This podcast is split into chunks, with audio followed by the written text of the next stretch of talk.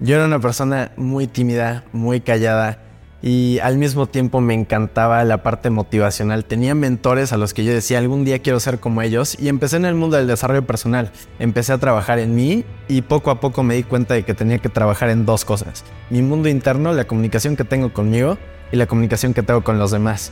Mi habilidad para comunicarme conmigo va a determinar qué también me siento en mi interior pero mi habilidad para comunicarme contigo, con personas en el exterior, con empresarios, cuando yo tengo una idea, mi habilidad para comunicar esas ideas, para compartir planes, va a determinar cómo me va a ir en el mundo externo.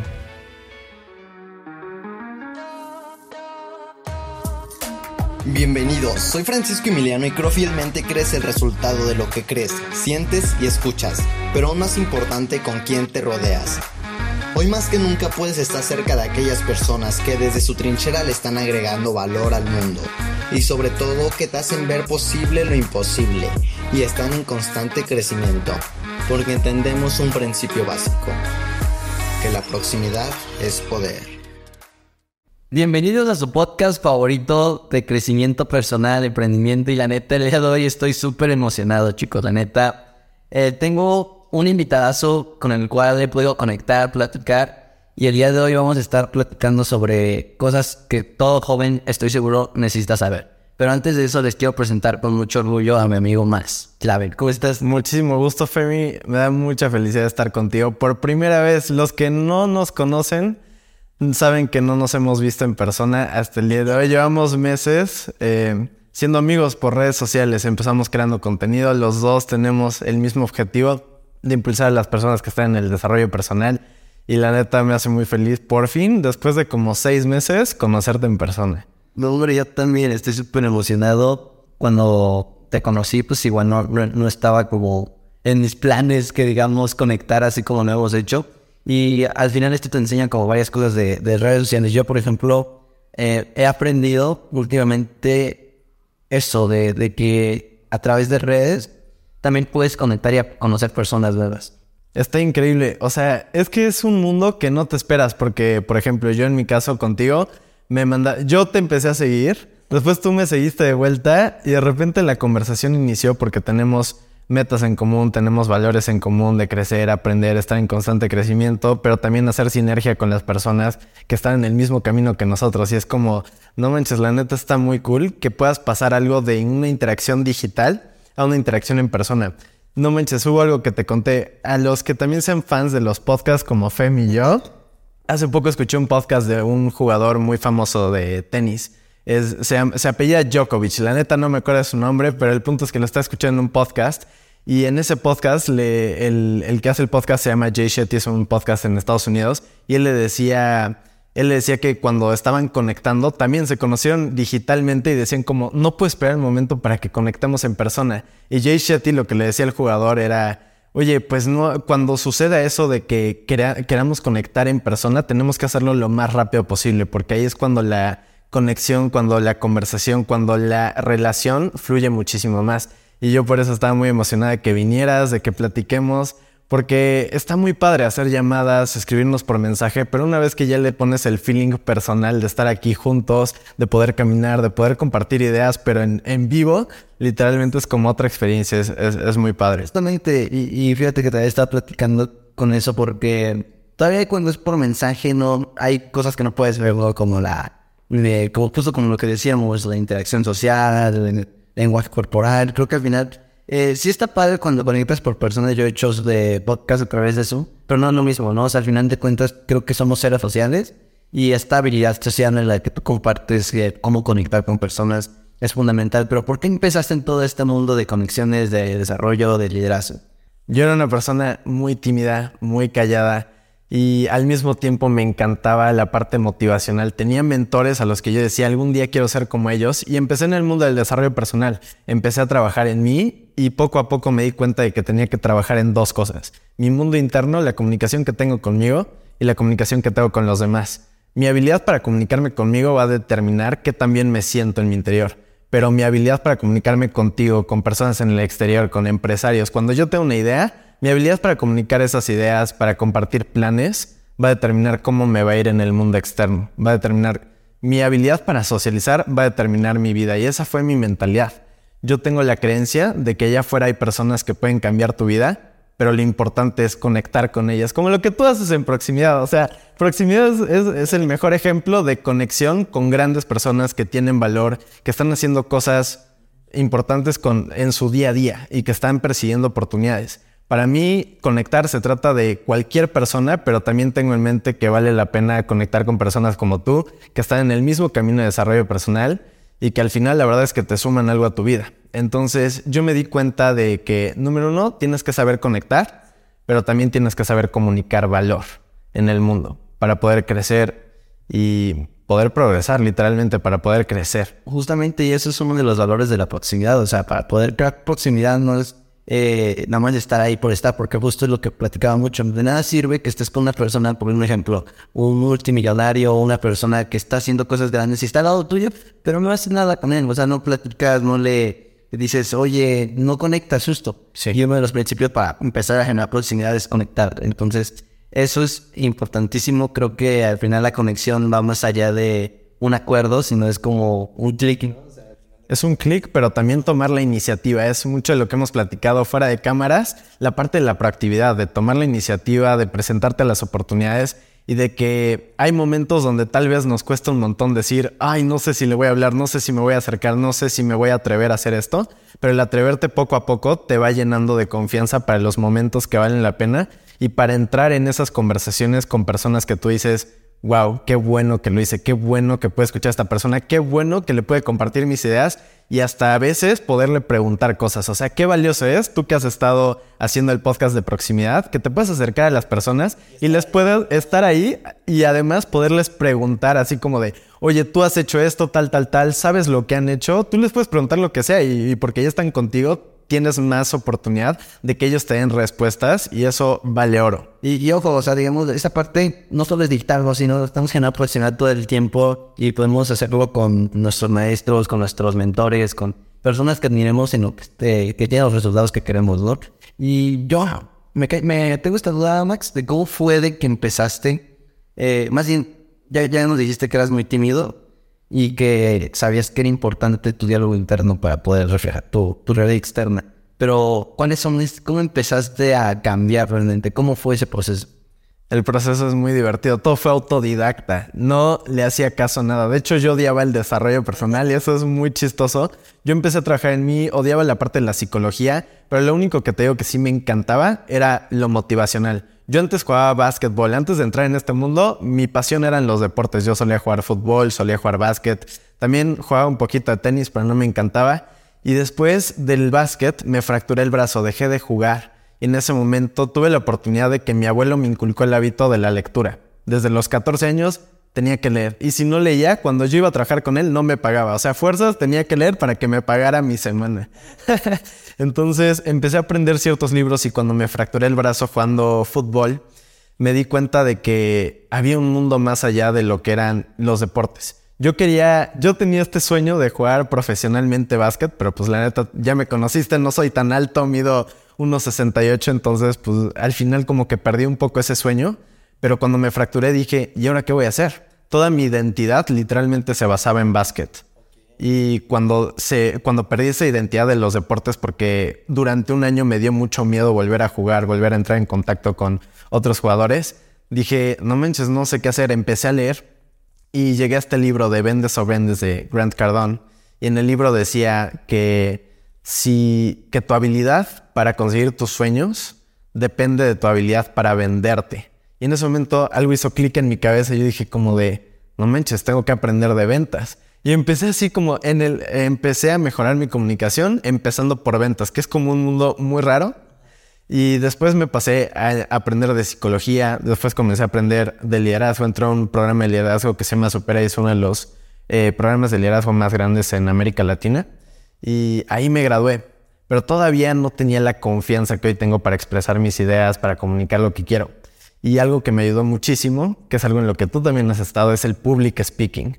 O sea, la habilidad, aprendí que el public speaking es la habilidad para hablar uno a uno, tú conmigo, o hablar de uno a cientos o uno a millones. Y empecé a subir videos en redes sociales, empecé a subir contenido motivacional como las personas a las que yo admiraba, que yo decía, no manches, qué increíble, qué grandes mensajes, yo quiero hacer lo mismo. Empecé poco a poco, pero la neta hacía videos muy malos, ya te enseñé un poquito de eso, me da, me da pena, me da cringe.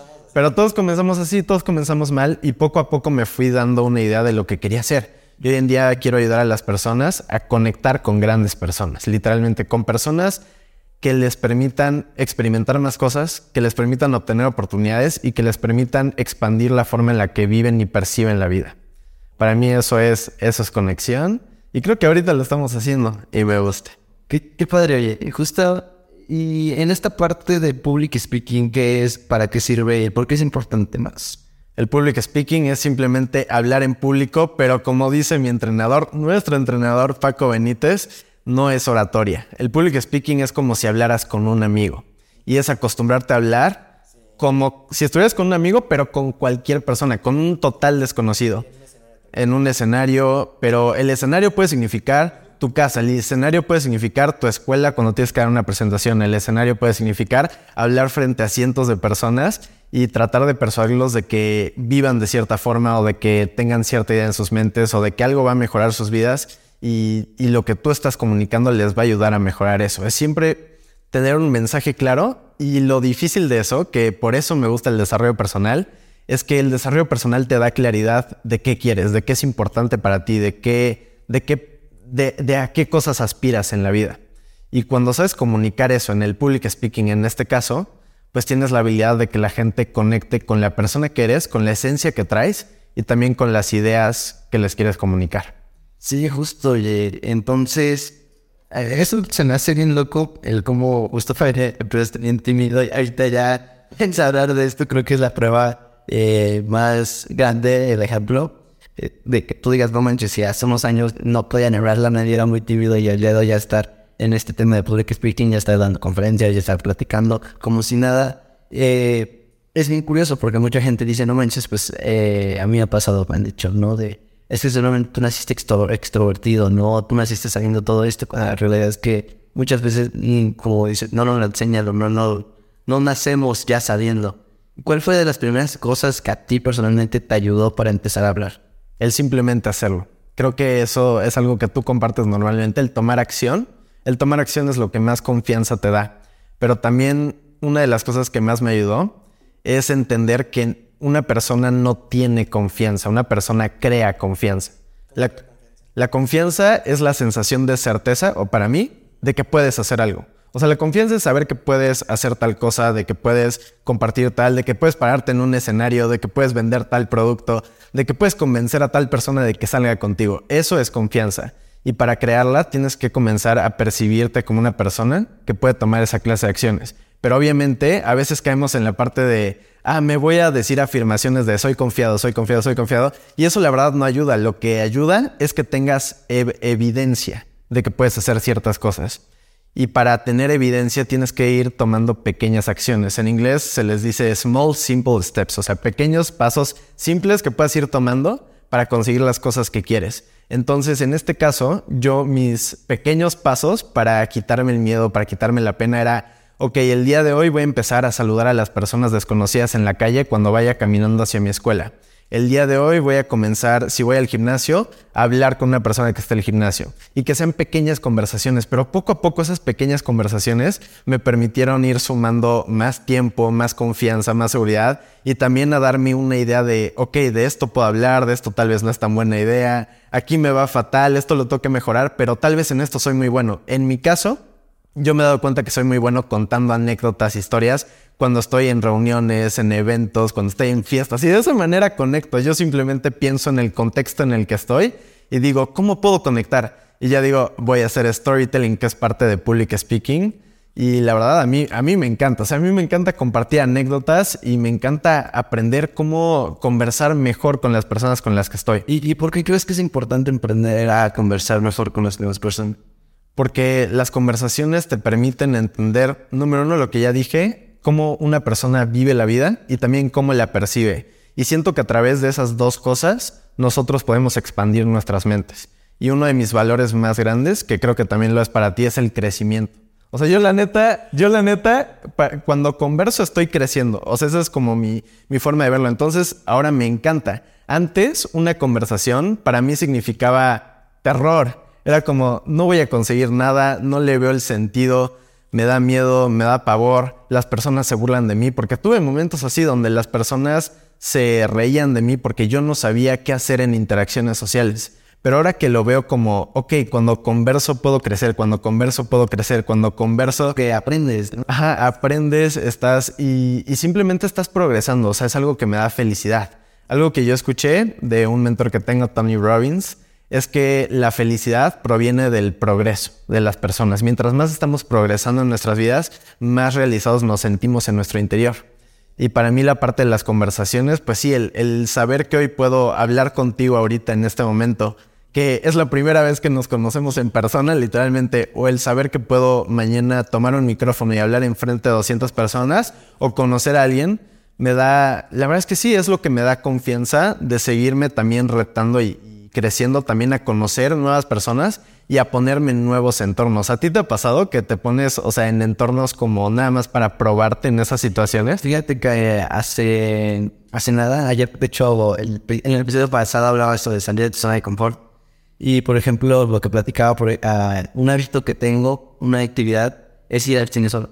Entonces, eh, a mí me gusta ir al cine, pero es que muy, muchas veces pasa al cine con amigos, con una pareja, Pero cuando empecé a ir al cine solo, a hacer cosas solo, pues eh, al principio era incómodo, también te voy a mentir, ¿no? Porque es como, voy solo, pero eh, vas agarrando salto, vas creando confianza, como tú dices, y después como a mí me apoya muchísimo eso.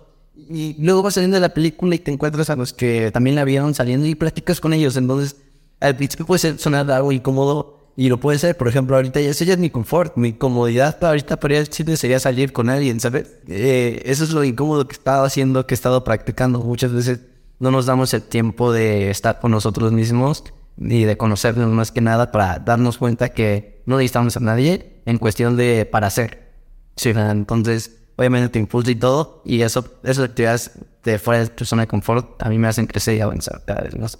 A mí me encanta eso. El, eso que dijiste de tomar acción es algo personal. O sea, no tenemos que esperarnos a que alguien haga con nosotros para tal o para eh, animarnos a tal cosa. No, no tenemos que depender de nadie más, sino es, es, algo, es algo personal te lo vas probando y como tú dices, vas creciendo y después el reto se vuelve, ok, ya lo hago por mi cuenta, ahora lo padre es compartirlo con alguien más. También por eso me gusta la parte de la conexión, porque yo puedo hablar mucho de desarrollo personal, tener muchas ideas, tal, tal, tal, pero no es lo mismo cuando ya estoy interactuando contigo y estamos rebotando como ideas de las cosas que tú haces, de las cosas que yo hago, pero esa parte, te digo, es lo que nos permite expandirnos más. O sea, tal vez hay ciertas cosas que en nuestras conversaciones por teléfono, por mensaje, tú has dicho como, ah, esto no lo había probado, ahora lo voy a probar. Y yo, en mi caso, yo contigo sí he dicho como, ah, esto no lo había pensado de esta manera. Y tal vez es, es, una gran manera de pensar las cosas. Las relaciones son, para mí, eso, expandirte, crear nuevas oportunidades, tener nuevas experiencias y es lo padre de la vida. O sea, la vida eh, tener una vida grande es lo que me emociona. Y justo como te decía hace rato, al final entiendes cómo piensan los demás o te metes como en tus zapatos y, dices, no manches, o sea, probablemente sí no concuerdo con todas las ideas, no concuerdo con algunos valores o unas de cosas, pero entiendo esto, lo respeto y obviamente pues sigo, ¿no? Y agarro lo que me sirve y lo que no, no lo juzgo ni lo critico, simplemente lo ignoro. Eso es lo que yo, yo opino que de eso se trata, de no juzgar, sino de apreciar. El apreciar es cuando ves el mundo de otros o ves el mundo literal y lo ves sin juicio, sin, sin algo que influya en, en cómo vas a juzgar esas cosas. Yo trato de no pensar en lo que es negativo o positivo, sino simplemente en lo que es. Y a mí me ha ayudado mucho eso a, abrirme, a conversar con más personas, a relacionarme. Mucho es el enfoque. El enfoque, la atención que le pones a las cosas afecta mucho las interacciones sociales. Em, la otra vez estaba escuchando a un, a un chavo que es guitarrista y él tenía una tocada en una escuela de aquí de la Ciudad de México y él decía, no me pude concentrar ni en la guitarra ni en pasarla bien interactuando con los demás porque estaba muy estresado con todos los elementos. Él llegó eh, no me acuerdo cómo pasó, pero estaba su grupo de su banda de rock y él estaba así como de, tengo que estar pendiente de cómo suena, de, qué, de lo que hago, de lo que hacen mis compañeros, tal, tal, tal, tal. Y todo eso hizo que, número uno, no le salió tan bien la tocada y número dos, no se desenvolvió tanto. Entonces mucho es el enfoque que le ponemos a las cosas. Cuando apreciamos, el enfoque que traemos es simplemente, es positivo. Y esa, esa vibra, esa energía, se la transmites y se la contagias a los demás. Para mí, la parte, no sé si, si tú te has dado cuenta de eso, pero la energía con la que tú entras a un lugar es lo que, lo que recibes de vuelta. Es lo que contagias, pero también es lo que recibes de vuelta. Si entras con mala energía a socializar, uy, te va a ir un poco, te va a ir un poco mal. Si entras con una mentalidad o con un enfoque igual de no voy a hablar con tanta gente tal, tal, tal, y después te preguntas por qué no eres social, es como simplemente a veces es tan fácil como cambiar el enfoque, es tan fácil como cambiar lo que nos decimos, que como tú dices, tenemos que ser conscientes de lo que, de nuestro mundo, de nuestro diálogo interno. Y, mucho es eso, es estar conscientes no tanto de lo que hacen los demás en las interacciones sociales, sino de cómo nos estamos comportando nosotros.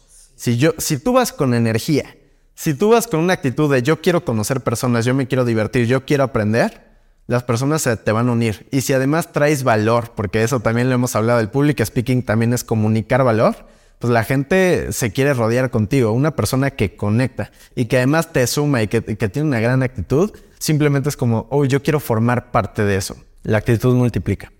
Y todo lo demás, si no traes actitud, va a restar. Y entiendo que, que no, o sea, muchas veces sí se requiere conocimiento, se requiere teoría, se requiere, sí, confianza, pero no, o sea, si la gente supiera el nivel de la actitud, o sea, cómo juega en, en una interacción, las personas no dudarían en siempre estar en un nivel 10. O sea, yo lo veo como en, niveles del 1 al 10. ¿En qué nivel tienes que estar? Eso es lo que la gente se tiene que preguntar. Y hay interacciones sociales en las que no tienes que estar en nivel 10 siempre, ¿sabes? Porque si yo estoy en nivel 10 y te grito y no sé qué, pues me vas a ver así como de, ¿qué pedo con este güey? Así va a ser como, ¿qué está haciendo?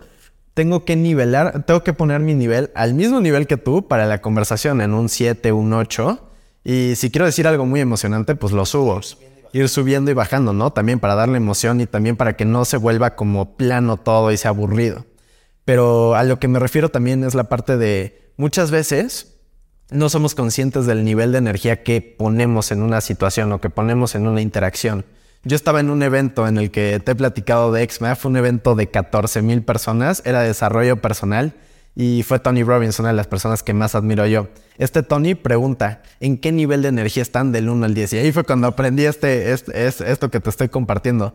Y la mitad, o yo creo que tres cuartas partes, o sea, de los 14 mil, que 14 por 3, 4, ya no sé, estoy multiplicando mal, pero como 10 mil personas de las 14 mil estaban así como de, pues yo estoy en un nivel 6, imagínate. Y este Tony hizo esta pregunta, tú saldrías con un nivel 6. Así tú quisieras que tu pareja fuera un nivel 6. Y entonces así que, no manches, no, pues la neta, no, no quisiera. Yo quiero un nivel 10, yo quiero un nivel 11, yo quiero un nivel 20, ¿sabes? O sea, yo quiero vivir al máximo, quiero vivir con pasión. Entonces lo que decía Tony es, tenemos que elevar su nivel de energía. Y hay ciertas cosas que se pueden hacer, que cualquiera puede hacer, para elevar su nivel. ¿Quieres que te las comparta? Vale, me todo porque muchas veces, y hasta yo he dicho de que no manches, qué aburrido estuvo esta cosa, ¿no? Cuando la verdad es que no estuvo aburrido de ver, pues si no era aburrido era yo, ¿no? Y eso sí, esa frase es muy cierta de que tú como vayas con la actitud es lo que vas a recibir. Entonces, ahora ya sabiendo esto de la energía, ¿cómo podemos elevar nuestra energía? Hay tres cosas muy básicas. Y la primera es la forma en la que usamos nuestro cuerpo. También hay, hay, hay veces en las que no somos conscientes de lo que estamos haciendo. Por ejemplo, si yo ahorita quiero elevar mi energía, de hecho ahorita la tengo bien porque tengo una postura recta. La gente no sabe muchas cosas, pero yo he leído así y he dicho como de, no puedo creer que antes iba jorobado, iba cerrado y así. eso no conecta. Si quieres conectar y tener un gran nivel de energía, tienes que estar recto. Tu cuerpo fluye más fácil. Cuando estás recto, también tu cuerpo lo que hace es que está abierto al 100%. Entonces, eso eh, puede parecer no importante, pero lo es. La forma en la que usamos todo nuestro cuerpo, los gestos que hacemos, el tono de voz que tenemos. Si yo te hablo así y sin ganas y sin verte a los ojos, te comunico desinterés, te comunico flojera, te aburro en dos segundos. Entonces, una cosa es conectar con los ojos, eso es súper importante. Eso lo aprendí de Paco, nuestro entrenador de hablar en público que los ojos son la, puerta a la conexión con otra persona. Y también, pues desde los ojos puedes darte cuenta el nivel de energía que, que trae una persona. Pero también, sonrisa. Es tan fácil como tener una sonrisa. Y cuando me dicen así como de, pero yo no soy una persona que sonríe mucho. Ok, pero cuando estás así, o sea, te, te cuesta lo mismo estar así que estar sonriendo un poco. Y tampoco tienes que ser los que siempre sonríen, así que, ¿qué anda, no? Pero, pero de vez en cuando, o sea, ves a una persona, se la está pasando bien, dale una sonrisa, o sea, con, con eso comunicas un montón. Y justo te la va a regresar. Te la regresa. Y después puedes iniciar una interacción y eso puede empezar a fluir. Pero bueno, para seguir avanzando en la parte de la energía, es la segunda cosa es el enfoque. Es lo que ya te dije. Lo que le ponemos atención es lo que eh, es donde ponemos nuestra energía. Y si le ponemos atención a las cosas, por ejemplo, a lo que no somos, a lo que no tenemos, a lo que estamos perdiendo, la, energía se nos, se, se nos disminuye, se nos va. Si nos enfocamos en lo que somos, en lo que tenemos, en el valor que le podemos compartir a las personas con las que estamos, simplemente damos más. Y hay una razón muy específica para hacerlo que yo no entendía, pero es, es de psicología y dice, al ser humano le encanta contribuir, le encanta sumarle a los demás. Y este es un ejemplo que de hecho da Tony Robbins, que es cuando tú vives algo muy padre, ¿qué es lo primero que quieres hacer? Compartirlo. Lo quieres compartir, se lo quieres compartir a tu familia, a tus mejores amigos. Quieres que lo hagan contigo porque tú dices como, está increíble, ¿sabes? Entonces es lo mismo. O sea, cuando nosotros estamos enfocados en cómo sumarle más valor a la gente que está con nosotros y después cuando también, como tú dices, vivimos ciertas experiencias por nuestra cuenta y nos damos cuenta de que esto está muy padre y tratamos de involucrar a las personas que nos conocen o a las personas con las que queremos conectar para vivir esas cosas, nuestra inter nuestras interacciones y nuestra conexión con esas relaciones aumenta un montón. Y eh, poco a poco te van conociendo también como, ok, esta persona en cualquier ambiente tiene una gran energía. Y no es que siempre te digo, no es que siempre esté al mil por ciento, pero simplemente comunica un entusiasmo por, por vivir, por hacer, por, por crear. Sí, justo, y no es lo que dices, no es como lo dices, también es importante. Es, es como lo dices y el entender también que esto también es como de psicología, pero también un poco de public speaking, que mucho la interpretación que le damos a nuestras experiencias proviene mucho del- de la forma en la que decimos las cosas, pero de las del set de palabras que utilizamos. O sea, por ejemplo, si yo te comunico que soy una persona aburrida, eso en dos segundos te va a comunicar algo a ti, de mí, y, a mí me va a comunicar algo de mí.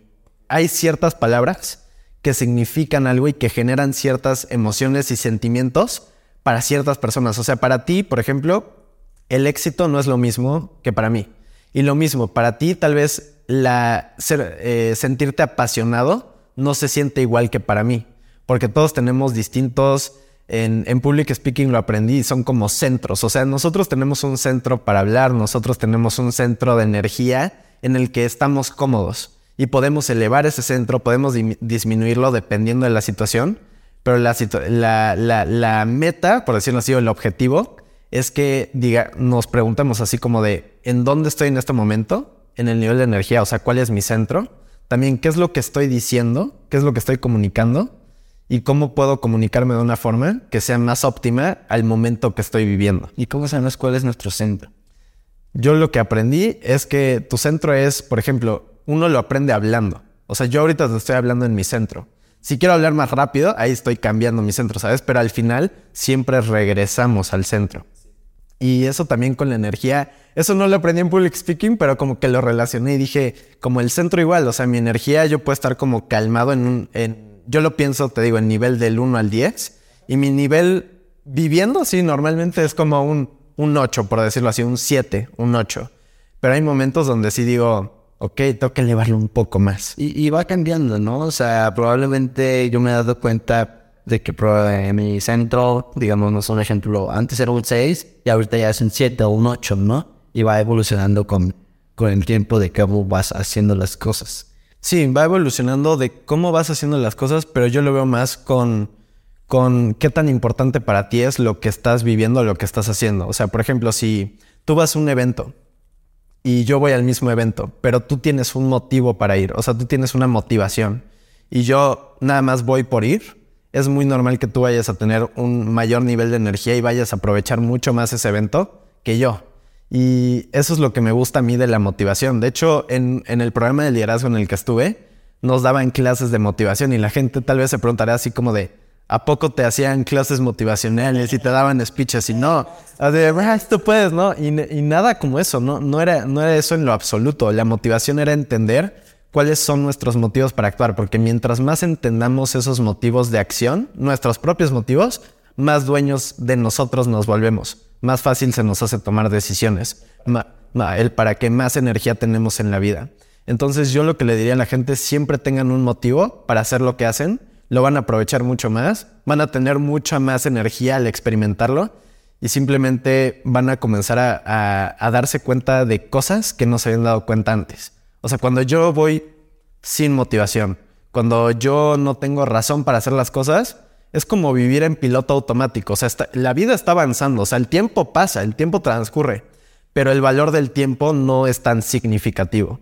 Y para mí eso sí, eso también es crecimiento, es que es superarme y que, que mi vida tenga, tenga significado, o sea, crear cosas que realmente digan, valió la pena vivir este día, valió la pena vivir este mes, valió la vida, valió la pena vivir este año, ¿sabes? Oye, qué canijo. Y al final de cuentas, es el padre de que va haciendo la evolución, ¿no? O sea, y como dices, no es, es un proceso que cada quien vive individualmente. Hay personas con fortalezas eh, que probablemente sean las debilidades de otra, ¿no? Entonces, solo es conocerlas, al final de cuentas, eh, como dices, la motivación es importante porque eh, cualquier marinero, si no sabe a dónde va, ni cualquier... Sí, o sea, cualquier puerto, o sea, no, sí, no, no llegas a ningún lugar.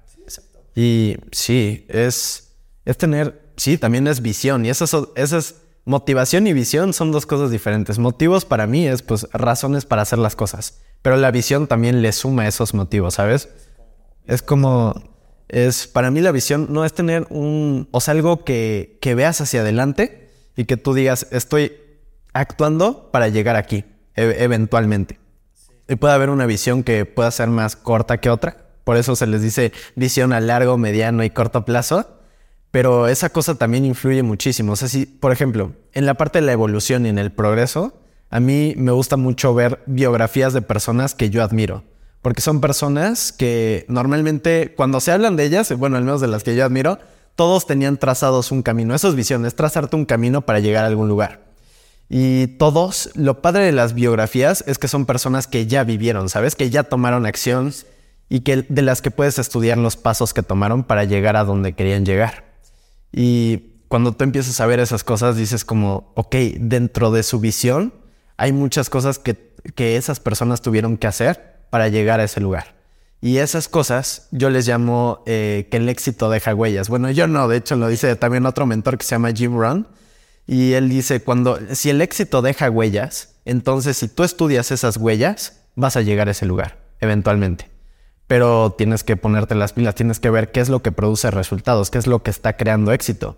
Y cuando tú lees biografías o cuando tú escuchas un podcast de una persona que ya consiguió lo que tú quieres conseguir, pues puedes ir viendo así como de, ok, hizo esto, hizo esto, tal, tal, tal. ¿Qué es lo que... Y después, si tú quieres progresar y evolucionar con esos aprendizajes que ya tienes, es preguntarte qué puedo empezar a hacer yo en este momento. ¿Qué es la acción? Y el darte cuenta también de que es, eso que dicen es muy cierto, porque por ejemplo en el tema de grabar videos y de creación de contenido, yo veo igual uno de mis mentores, Rorro, y veo lo que él hace, ¿no? Y lo que las acciones para hacer tal, no es como que así de repente muchas personas empiezan a seguir, o sea, de que esos resultados que tiene han sido de la noche a la mañana, cuando la realidad es que dices hay un proceso, hay una acción. Pero aquí justo lo que yo me pregunto era, ok, ya sabes qué acciones tomar, pero estás dispuesto a pagar el precio para obtener esos resultados que mucha gente no está, no está dispuesta. Y es esa parte de lo que tú también has comunicado, que ya te he escuchado en podcast, del ser, hacer, tener. O sea, muchas veces pagar el precio no requiere, tan, no requiere cambiar tanto el, la mentalidad en cuanto a acción, sino en cuanto a esencia. O sea, para conseguir lo que... Si tú admiras a una persona y tú quieres conseguir lo mismo que esa persona, entonces tienes que replicar ciertos hábitos, tienes que volverte de una cierta forma que te permita tomar esas acciones y obtener esos resultados, ¿sabes? Que, es, que al final es tener. Y la parte de la esencia es la más difícil porque es en la que en la que verdaderamente creces. Y hay que entender que muchas personas no nacimos en el mismo contexto, no tuvimos las mismas oportunidades de por ende el ser no es el mismo, ¿no? Entonces, claro, también hay que comprender eso de que eh, sí es una carrera, pero muchas veces eh, estamos más adelante o más atrás. Está padre esta parte de, pues obviamente, de, de, de aspirar a eso. Pero por eso yo creo que es importante conocerte, independientemente en qué posición de la carrera estés, ¿no? O sea, Sí. conocerte. eh, obviamente, lo que dices es empezar a modelar y empezar a. Ahora sí, yo, yo me pregunto mucho y, y ca- cada rato me lo digo cuando quiero hacer algo. En vez de qué requiero hacer o qué requiero tener, quién requiero ser. ¿Quién requiere ser? Y esa, esa pregunta es, es difícil porque es como, ok, estoy viendo todo esto, pero bueno, eh, ¿qué es eso? Y como tú dices, ahí es cuando realmente te, dice, te, te das cuenta si estás dispuesto a cambiar tu forma de ser para hacer. O sea, para hacer lo que te va a permitir hacer y luego tener. Porque sí, si yo soy una persona que quiere ser muy social, por ejemplo, ahorita volviendo a la parte de la conexión, que quiere conectar, ¿qué tal? Pero que nunca tiene la disposición a hablar con nuevas personas, que siempre es cerrada, que no tiene ganas de desenvolverse en nuevos entornos, pues me va a costar mucho trabajo desarrollar ciertas habilidades. ¿Qué pasa con las personas que sí quieren eh, saber todo este tema, que quieren hablar con personas nuevas, que quieren empezar a conectar, pero no saben cómo? ¿Tú qué les recomendarías? Lo primero que les diría es que justo se enfoquen en, número uno, se ma- mantengan la pregunta del enfoque de qué quieren. Ok, ya sabes que quieres conectar, ya sabes que quieres socializar, ya sabes que quieres mejorar tu habilidad para comunicarte con nuevas personas. Ok, entonces ahora, ¿qué tengo que hacer? Eh, regresando de, primero, esto es lo que quiero tener. Después, y eso es una, eso es algo que no había compartido, pero una cosa muy buena para saber quién tienes que ser es empezar desde el final. O sea, qué quieres tener, después qué vas a hacer al respecto. Y una vez que ya sabes qué vas a hacer, ya te enfocas en trabajar en ti. Y la parte del hacer es lo de modelar. O sea, yo diría que si tú quieres comunicarte mejor, te preguntes quién es la persona que tú dices, no manches, me encanta cómo se comunica, me encanta cómo se desenvuelve. Yo tengo mis elegidos, o sea, yo tengo mis propios mentores. Uno de ellos es Paco, que entrena a hablar en público, que la verdad lo conocí en persona, te digo, y simplemente lo ves y dices, no manches, yo quiero ser como él porque dice todo perfecto. La forma de comunicarse, la energía que te transmite es como, wow, o sea, simplemente es alguien con quien te quieres relacionar, ¿sabes? Entonces, cuando vas teniendo en mente eso de cómo te, como quién te quieres comunicar, o, a quién quieres modelar, ya te vas dando cuenta entonces, ok, ¿qué está haciendo esta persona? Te tienes que preguntar qué está haciendo, comienzas a observar, comienzas a analizar, comienzas a darte cuenta y dices tal, tal vez está haciendo planes, está saliendo con personas, está haciendo, está yendo a ciertos lugares, está tomando las acciones. También te enfocas, te puedes enfocar en, en qué, en qué estructuras usa para hablar, porque Paco lo que nos enseña es que todos los que se saben comunicar tienen una estructura para hacerlo, todos. O sea, y si descubres esas estructuras, que en este caso son las huellas que crean el éxito, pues lo puedes replicar, ¿sabes? Entonces, mucho sí de modelar y luego de empezar a hacer, yo le llamo battle testing, o sea, ponerte a prueba en esas situaciones. O sea, una vez que ya viste lo que está haciendo la persona que tú admiras, tú tienes que decir, ok, ¿cuándo lo voy a hacer yo? Porque eso es lo que te va a dar confianza, ¿sabes? O sea, tú puedes ver a tu mentor 200 años y puedes quedarte en el mismo lugar si no tomas las acciones, como dices. Y eso requiere también esencia, eso requiere también eh, capacidad de confianza en uno mismo. Y para tener co- confianza en uno mismo y cerrar, yo creo que esta parte es eh, tener en mente cuáles son tus cualidades como persona. O sea, a mí una de las cosas que se me hace más valiosas es reconocer mis virtudes, que son mis cualidades, y mis defectos. Y es difícil también abrirte esa parte de decir, la neta, sí soy bien malo socializando, ¿no? Porque yo tuve que empezar por ahí, pero una vez que ya lo aceptas, pues es más fácil cambiarlo. Yo tengo una frase que me gusta que no sé si es mía, pero yo voy a decir que es mía. me encanta, dice, cuando eh, yo decía hace unos años, cuando lo haces consciente, puedes convertirlo en algo diferente. Y para mí es eso, es hacerme consciente de, te digo, primero saber qué quiero y luego quién- qué tengo que hacer y quién tengo que ser. Y también reconocerme en dónde estoy, ¿sabes? Porque si tú dices, por ejemplo, si sabes lo que quieres, sabes lo que tienes que hacer, sabes todo, pero no sabes en qué punto te encuentras, pues va a ser más fácil que tengas una idea del camino que tienes que recorrer para llegar al lugar en el que quieres estar, a tu visión, ¿sabes? Entonces tienes que empezar por el punto en el que te encuentras. Si eres una persona que de plano no puede hablar ni con una persona, entonces el objetivo se puede volver hablar con una persona. O tal vez ni siquiera hablar, como te digo, empezar a ver a los ojos. A mí eso me dio un montón de confianza. O sea, el ver a, desconocidos a los ojos, a una niña que se me hacía bonita, así que, ah, la vi a los ojos, me empezó a llenar de confianza y ahora lo puedo hacer con más personas. Pero si no me hubiera, si no hubiera aceptado el punto en el que estoy, no puedo moverme hacia adelante. ¿Tú qué piensas de eso? De, de reconocer el punto en el que estás. Eh, es aceptación, aceptación para poder crecer. Si tú no te aceptas, y esto yo lo he aprendido de, en, en cualquier, eh, en varios temas, principalmente en el tema de amor propio. Eh, yo he estado trabajando mucho esto y ahí hablamos sobre aceptación para poder mejorar. Y porque cuando yo me acepto, yo me amo. Cuando yo me amo, yo me acepto. Entonces, entendiendo esto, y esto puede sonar ya un más romántico y todo, te aceptas tanto, como dices, con tus virtudes, con tus cualidades, con esas cosas que probablemente no, no son tan bonitas tuyas, pero lo aceptas, lo abrazas. Eh, probablemente tú no elegiste donde naciste, tú no elegiste cómo te ves, tú no elegiste esas cosas que nos da la vida. Y lo único que requerimos es aceptarlas, porque si estamos peleadas con ellos, más vamos a traer esos pensamientos negativos, esas emociones. Y si... Eh, y esto va en cualquier cosa, ¿no? O sea, por ejemplo, eh, mucha gente desea mucho y no valora lo que tiene, porque no entra en la aceptación de lo que tiene, ¿no? Entonces, eh, este tema ha sido uno de los que más de, es, has trabajado y has... y es muy grande. Pero cuando tú empiezas a aceptar, realmente, como dices, empiezas a hacerlo consciente y lo puedes hacer diferente, literal, tu frase. Exacto. Lo aceptas, pero dices, ok, ahora qué quiero ser. Y ojo, aceptar no es, lo... No es que quedarte, ajá, no te conformas, sino dices ahora qué quiero y a partir de ahí ya te comienzas a mover. Ese, ese creo que es el punto. Ajá, y empiezas a moverte hacia adelante.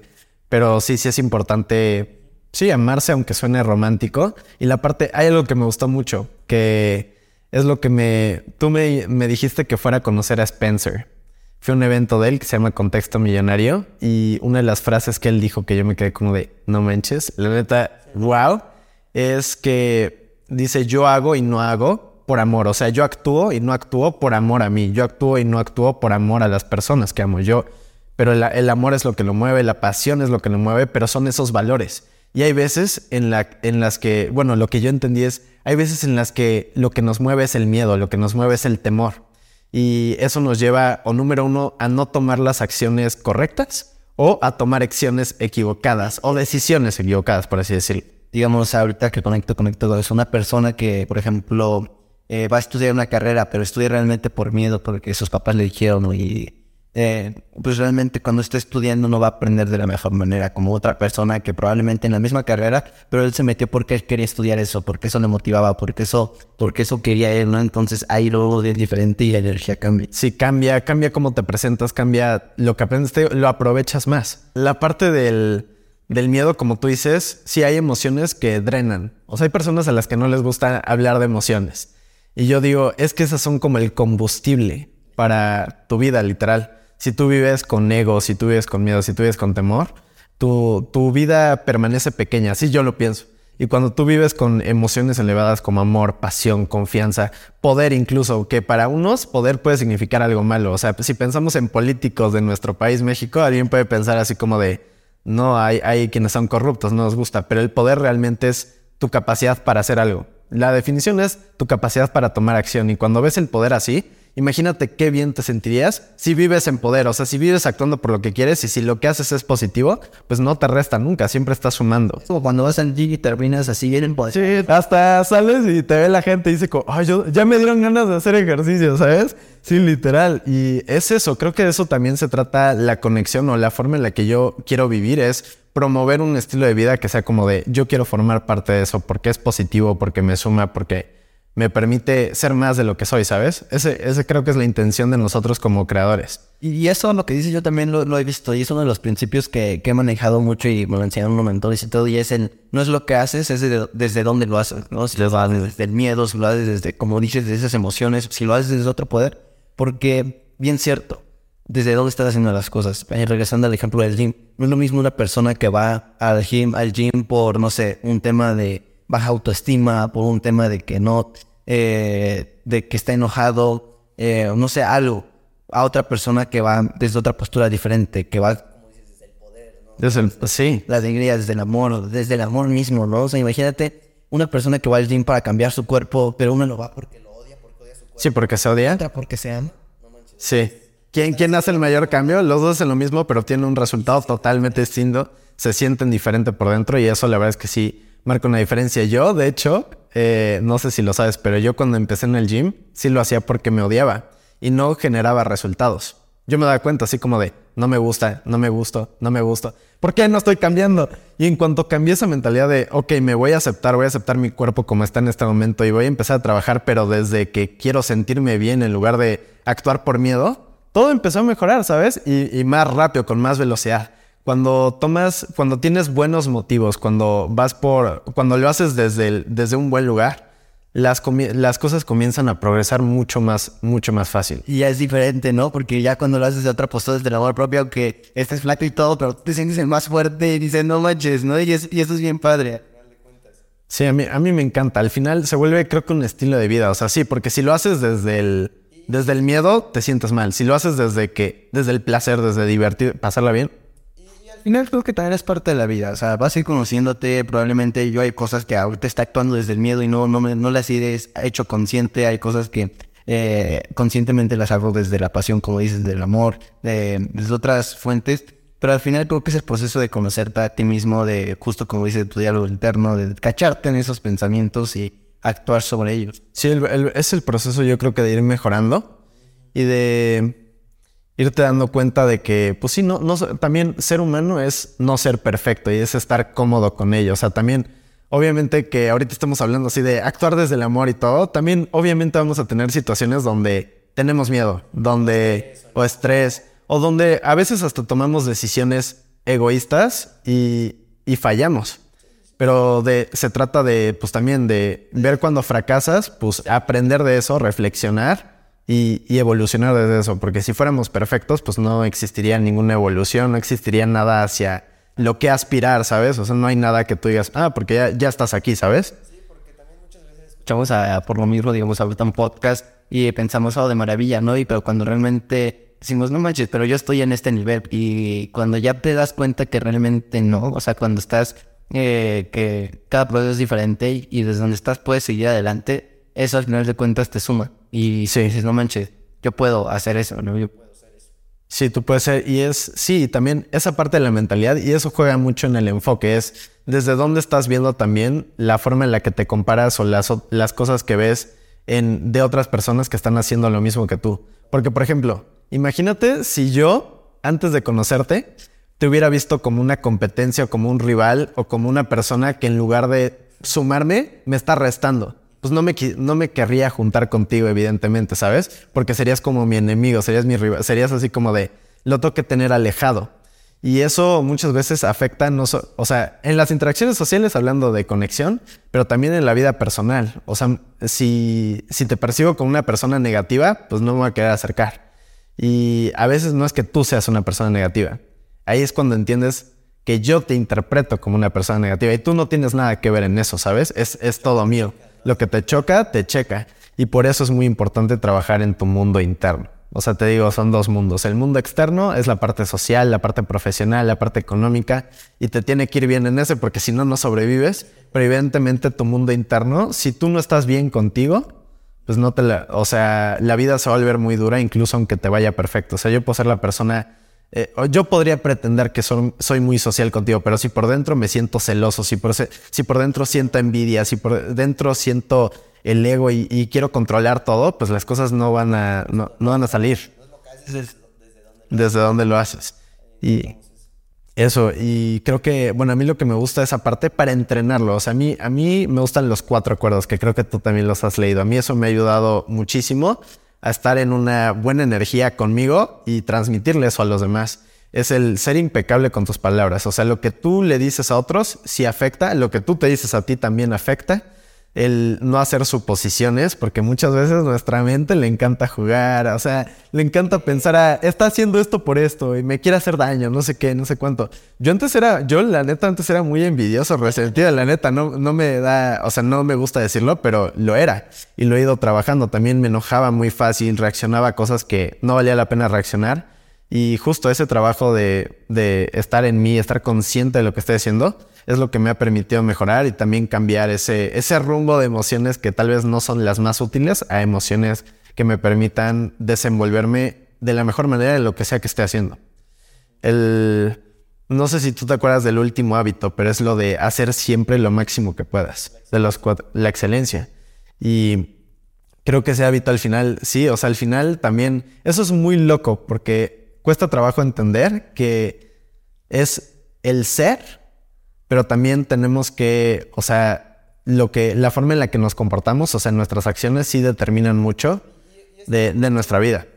Eres o no eres, o sea, al final de cuentas no puedes decir, soy medio comprometido para una cosa. No, realmente no eres comprometido, ¿no? Ajá, o eres o no eres. Eres o no eres, y justo cuando eres, pues lo vas a hacer, ¿no? Entonces, eso es lo que yo he aprendido. Por ejemplo, un ejemplo bien, bien, senso- bien sencillo. Yo antes llegaba tarde a todos los lugares, te lo juro, o sea, como que no sé por qué tenía esta idea, esta creencia de que era cool llegar tarde, tan nada. Y, y no fue hasta que realmente me confrontaron y me dijeron, oye, estás llegando tarde, ¿qué onda? ¿No eres o no eres? Yo dije, ay, ya me cayó el 20, ¿no? Y ahorita me, me doy cuenta de eso, probablemente, eh, no sé, en unos seis meses para acá. Y me doy cuenta de que ahorita ya mis tiempos, ya yo no es como que digo, oh, al principio sí, no, quiero ser puntual, quiero ser puntual. Pero ahorita yo ya sé cuánto tiempo me voy a hacer para cada cosa, yo ya me prevengo, o sea, ya, ya empiezas a hacer. Sí, sí, sí. Y no es como, hoy no quiero ser puntual, ¿no? Porque ya no es inevitable. Ya lo eres, sí, ya, ya construiste el hábito en ti. Y eso es lo que marca una diferencia en la, en la vida de las personas. El, el, una vez que te haces consciente, como tú dices, lo que no habíamos terminado es, una vez que lo aceptaste, ya tienes que pensar en, ahora, ¿cómo, ahora qué quiero? Ahora lo voy a cambiar a qué. Y creo que eso es lo que es, es también lo difícil, o sea, es el reto. Porque Te- Justo, o sea, empezar aceptación, empezar a aceptar. aceptación, Y en la parte faltó un acuerdo que era el de no tomarse las cosas personales. no tomarse las cosas personales. Eh, creo que en lo personal es el que más me ha servido. Todo sin red, pero ese es el que más yo he aplicado. Si a mí, ese y el de no hacer suposiciones, esos dos, no manches, te vuelves una bestia cuando ya no te tomas nada personal y no haces suposiciones. La otra vez me fui a una fiesta, me fui a una fiesta con propósito. Digo, yo me sentía súper bien porque eh, yo casi no tomo. O sea, yo no, no- no me gusta tomar en fiestas. Y, ah, y, y lo estaba haciendo consciente porque yo sé, cuando, cuando vas a una fiesta, ahorita ya está muy de moda, entonces empezar a tomar por presión social, por todo esto. Y la mayoría dice, es que yo cuando tomo, o yo, yo me quería eso de, es que necesito tomar para ser sociable. Eh, la realidad es que no.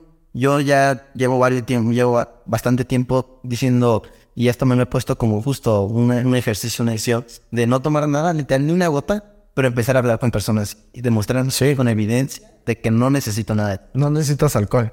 El alcohol es, o sea, sí, afecta tu bioquímica. Puede elevar tu energía, pero no lo necesitas. Como te digo, puedes crear energía de formas más simples como cambiar la forma en la que usas tu cuerpo, cambiar el enfoque que traes, o sea, el tener un propósito para ir a la fiesta te, da- te puede dar muchísima energía y también el, el tener cuidado con eso no había terminado. Otra cosa que te da mucha energía, te digo, son las palabras que utilizas.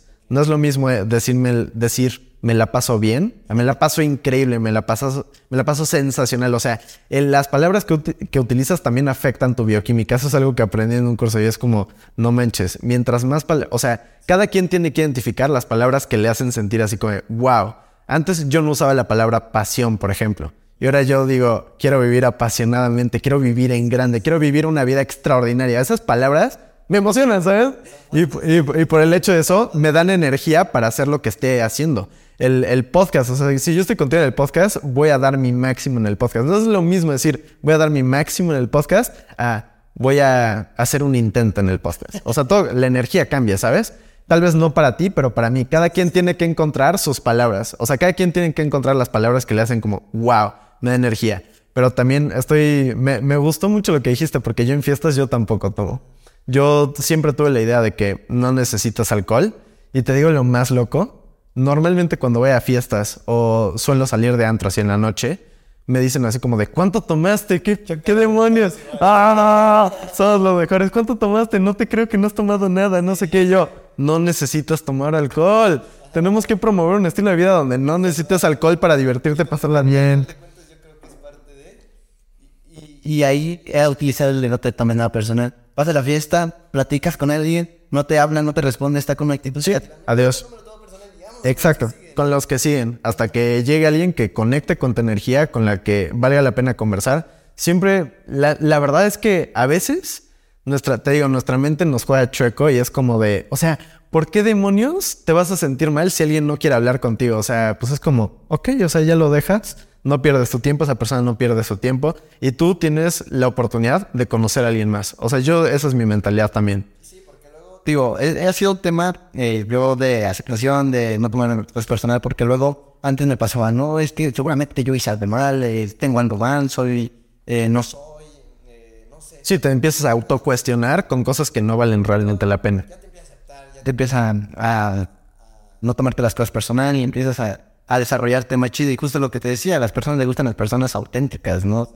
Sí, las personas que, que son, las personas auténticas también son las que simplemente no se preocupan mucho por cómo suceden las cosas, pero están viviendo el momento, ¿sabes? Son unas personas, y eso también requiere, tiene que ver mucho con la energía, o sea, están en momento presente. Cuando tú estás presente, eres más abierto. Cuando tú estás presente, estás más enfocado. Cuando tú estás presente, simplemente eh, aprecias más, volviendo a la palabra apreciar, lo que está sucediendo.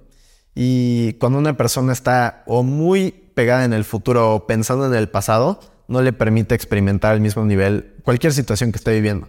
A veces es bueno ir al pasado, ¿sabes? O sea, yo tomo el pasado como pues para aprender o para recordar. También, o sea, hay, hay cosas del pasado que vale la pena recordar y también te hacen sentir genial. O hay cosas que co- como una visión o una motivación, tú las ves hacia adelante y tú dices, esto me mueve, ¿sabes?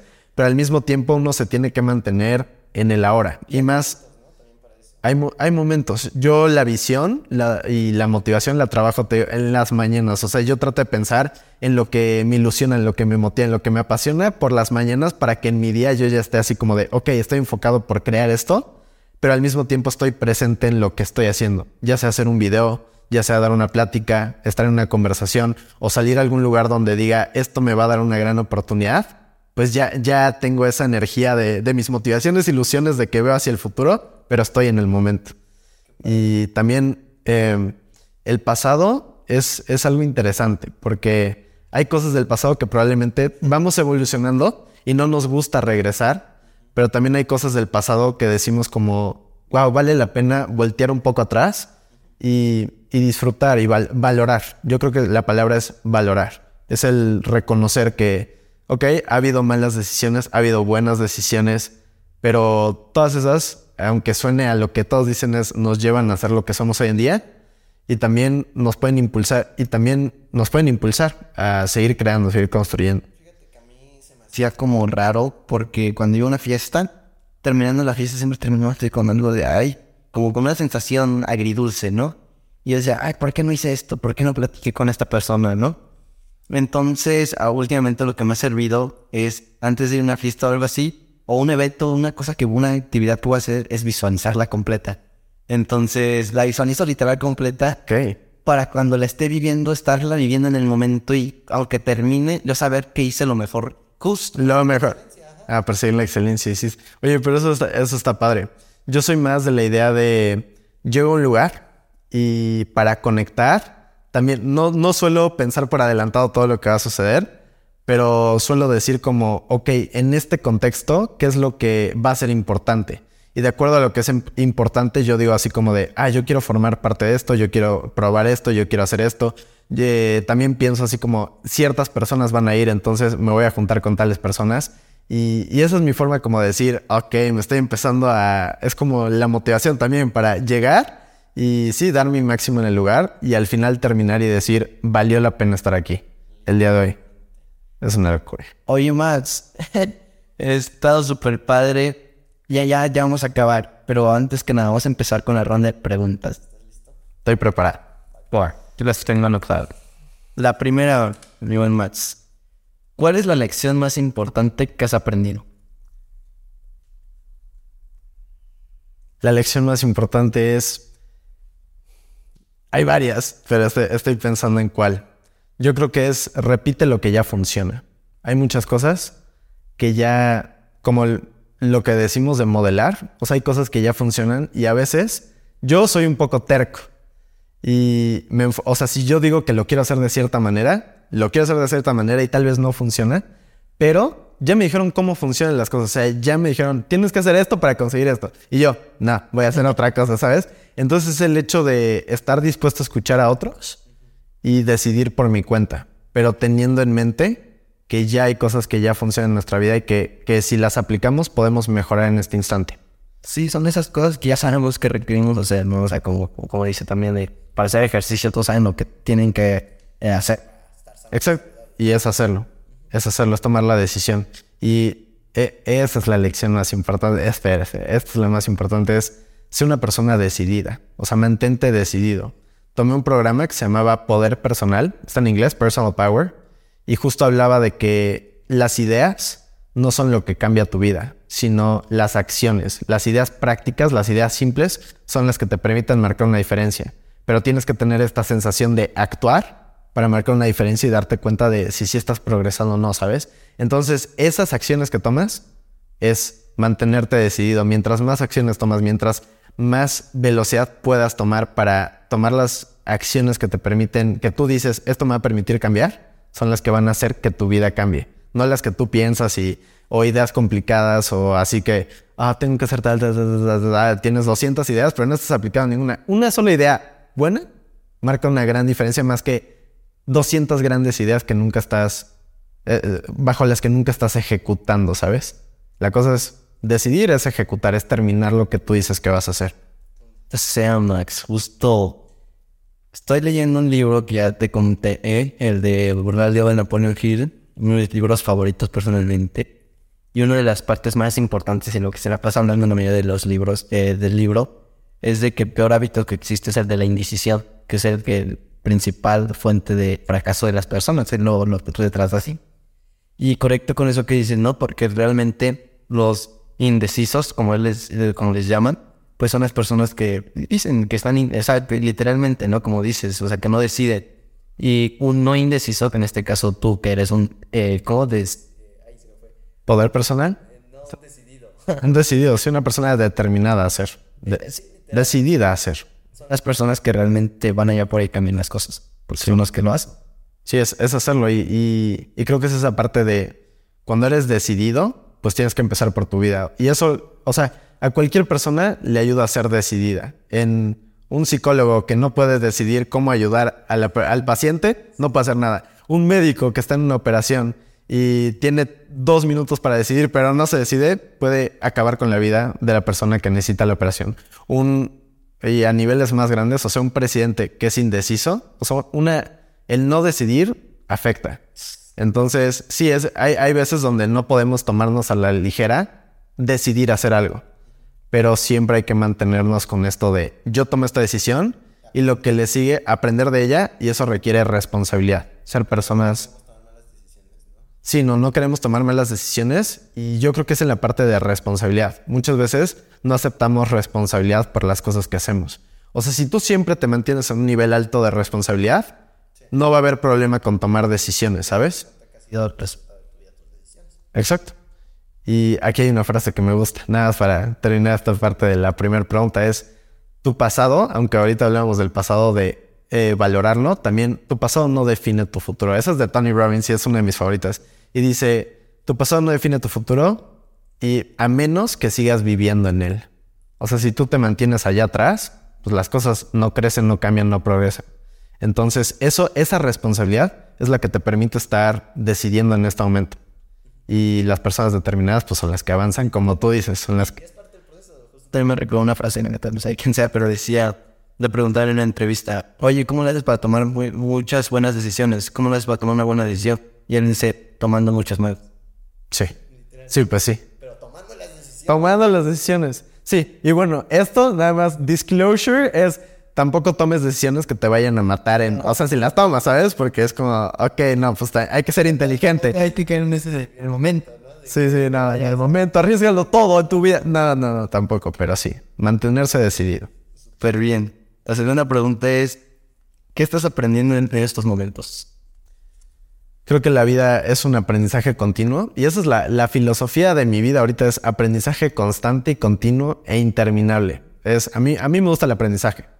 Para las personas que no me conocen tanto, yo eh, ahorita debería estar en la universidad. Tengo amigos de mi misma generación que ya llevan dos años, o sea, van a la mitad de la carrera. Yo tomé la decisión de no entrar porque yo no, o sea, yo si hubiera entrado probablemente hubiera elegido algo que yo no quería elegir.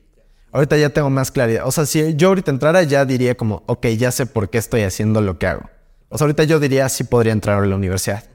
Pero eh, la parte es, es, me gusta aprender independientemente de si estoy en, en una institución como formal, por así decirlo, o no. A mí me encanta estar leyendo, a mí me encanta estar escuchando podcasts, me encanta aprender. Para mí es también tener experiencias como la que tengo contigo. Yo ahorita estoy aprendiendo así como, de, estoy pensando así como, ¿qué puedo mejorar para la ciencia? Yo estoy pensando en todas esas cosas, pero es eso, es, es aprender de la vida, de las vivencias y pues también de lo que yo quiero hacer, que en este momento es ayudar a las personas a que conecten con nuevas personas. Yo quiero ayudar a las personas a que socialicen, a que sean decididas en esta parte de, ok, voy a animarme a ir a esta fiesta, a ir a este evento, a platicar eso es lo que yo estoy aprendiendo. ¿Cómo yo puedo ser la mejor persona que puede ayudar a la gente que quiere conectar con nuevas personas?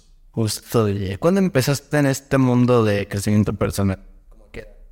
Empecé a los 15, hace 5 años, 2018. Ok, la última pregunta. Si Max de ahorita pudiera regresar al 2018 con ese Max chiquito y solo tenía un minuto para darle un consejo, decirle algo, ¿qué te dirías a ti mismo? No te tomes nada personal. Creo que literalmente es eso. No te tomes las cosas personales. Las personas tienen distintas formas de vivir, distintas formas de ver la vida a la tuya.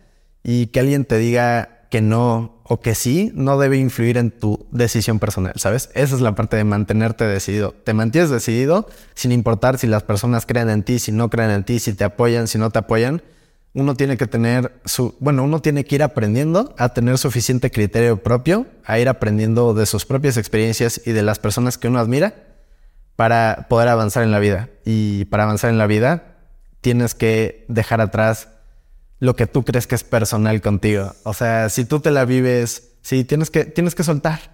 Y eso es algo que me dijo eh, una psicóloga con la que estuve, de hecho, hace dos semanas. Dice, cuando tú estás creciendo, nada te puede parar, pero para crecer tienes que meterte en la alberca de, de sufrir un poquito contigo para trabajarte. Cuando te trabajas por ti y no por los demás, es cuando puedes generar un avance, puedes generar un cambio. Y es eso, para generar un cambio, no te tomes nada personal. Simplemente muévete hacia adelante. Y con lo que dices literal es eh, cuando vas a aprender algo, cuando estás creciendo, es como ir a nadar. Cuando aprendes a nadar, no es como que lees un libro de cómo aprender a nadar, ¿no? Es cuando estás Sí, la, estás haciendo. Literalmente. Mi buen Max, ya llegamos a. Eh, terminamos este episodio. de verdad, estuvo con ganas, estuvo súper bien. Te agradezco que. Qué buena plática. Eh, muy buena plática, exacto. Y neta, muchas gracias, O sea, te agradezco y te reconozco eso y quiero ver y me emociona ver dónde vamos a estar en unos años, porque sé que En unos meses, vamos. Tenex, tomar acción, ser decididos y nos ver muy bien. Muchas gracias por invitarme. Hombre, ¿dónde te podemos encontrar y las Max Clav en Instagram y Max Clavel en TikTok. Ahí comparto tips de comunicación para conectar con nuevas personas, para trabajar en la comunicación que cada uno tiene consigo mismo. Y para vivir la filosofía de que allá afuera hay personas que pueden cambiar tu vida. Tú eres una de ellas para mí en este momento, pero lo importante es conectar con ellas. Yo les ayudo a las personas a conectar con esas personas. Entonces, en Instagram y en TikTok ahí encuentran todo. Ok, Max, creo que tú haces este podcast. Y nada más les queremos recordar a todos que proximidad es poder.